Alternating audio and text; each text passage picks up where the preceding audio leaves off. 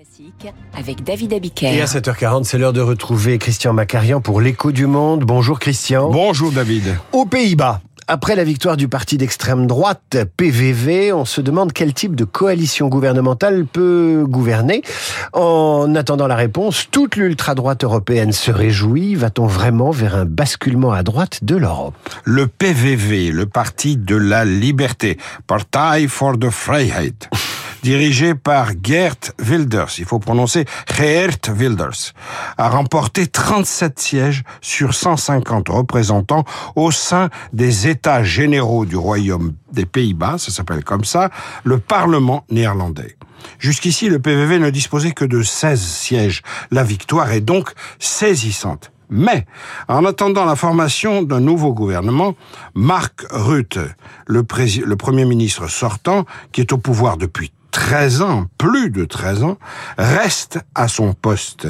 Lors des dernières élections législatives de 2021, il a fallu 261 jours pour réunir une coalition qui a finalement maintenu Mark Rutte au pouvoir. N'attendons rien avant l'année prochaine car cette fois, l'émiettement de l'électorat néerlandais est encore plus profond. À supposer qu'il arrive à former une coalition, ce qui paraît pour l'heure assez hypothétique, Wilders a donc du pain sur la planche, même pour s'imposer comme faiseur de roi. Alors qui est vraiment, et je vais le dire avec l'accent, Geert de Wilders? Geert Wilders, c'est un homme qui a su incontestablement se forger un personnage. Son abondante chevelure peroxydée, comme son slogan les Pays-Bas d'abord, font immanquablement penser à Donald Trump et à son America First. Mais Wilders a surtout fondé sa carrière sur le combat acharné qu'il mène contre l'islam. Il propose que les Pays-Bas lancent un concours international de caricature de Mohamed. Sur les autres sujets, en particulier l'Europe, Wilders est favorable au Nexit, un référendum néerlandais sur la sortie de l'Union européenne, et il est opposé à l'engagement des Occidentaux en Ukraine. Alors, est-ce qu'on va parler de contagion de l'extrême droite en Europe, Christian? Certains vont même jusqu'à invoquer la récente victoire de Javier Milei en Argentine pour procéder à des rapprochements douteux. Certes, on pense immanquablement à l'accession au pouvoir de Giorgia Meloni en Italie, qui est un des six pays fondateurs du marché commun européen, exactement comme les Pays-Bas. Le parallèle est frappant, mais certains ajoutent au tableau la percée du populiste Robert Fico en Slovaquie, sans oublier la persistance de Viktor Orban en Hongrie.